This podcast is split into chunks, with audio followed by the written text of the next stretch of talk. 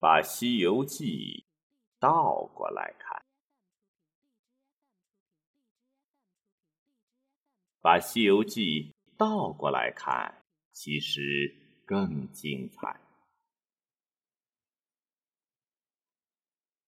如来派师徒四人带上八部天书，和小白龙去东土大唐传教。在一路上遇到了各种妖怪，打来打去，发现他们都是有后台的，无论怎么作恶都不受惩罚。八戒和沙僧觉得太黑暗了，无奈一个躲进了高老庄，一个钻进了流沙河，只有悟空。坚持正义，一路斩妖除魔，护送师傅东去传教。结果，天庭对悟空实在忍无可忍了，就和如来达成协议：我们可以保证唐三藏平安到长安，不过你得把孙悟空这个刺儿头给我办了。如来。同意了，在一番阴谋之下，小白龙重伤坠入山涧，悟空败了，被压在了五指山下。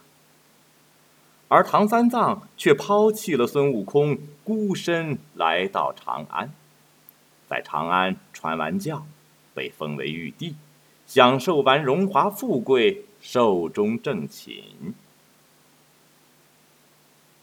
就这样，过了五百年，孙悟空终于从五指山下逃了出来，一声不吭，把天庭搅了个天翻地覆。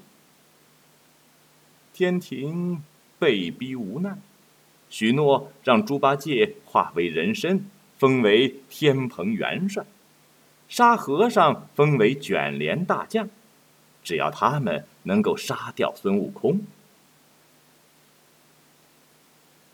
最后的最后，因为兄弟相残而心灰意冷的悟空，去寻菩提祖师解惑，然后他封印了修为，如意金箍棒也扔进了东海，化作定海神针。回到花果山，陪着猴子猴孙们过完了平凡的一生，最终。在花果山的山顶，化作了一块石头。这，才是真正的社会。